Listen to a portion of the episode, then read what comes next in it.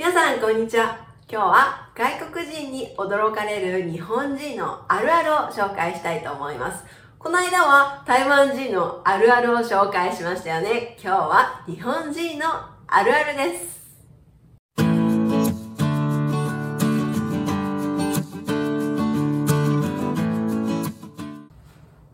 唐揚げどうぞどうぞ。食べてください。もう山田さん全然食べてないじゃないですか。細いんだから私もうお腹いっぱいで最後の一つを残して食べない。関西の方では遠慮の塊と言ったりします。みんな遠慮して食べない。それが塊になっている、ね、そんな表現です。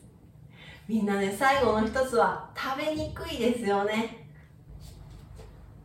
はいはいはいわかりました。よろしくお願いします。では失礼します。電話の時でもお辞儀をする。これはよく見かけますよね。お辞儀は賃理という意味です。え何度 ?28 度。暑くない？エアコンの設定温度が高い。台湾では設定温度が25度が平均ですが香港では22度らしいですよ。いってらっしゃい。気をつけてね。子供だけで登校させる。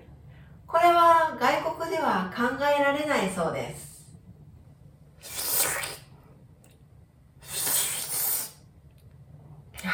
美味しい。麺をすすって食べるこれは外国人にとってはマナー違反ですが日本人は香りを楽しむという意味で、ね、すすって食べることがあります。今日は日本人にはよくあることですが外国人にとっては、ね、ちょっと変だなと思うところを紹介しました。では次の動画でお会いしましょう。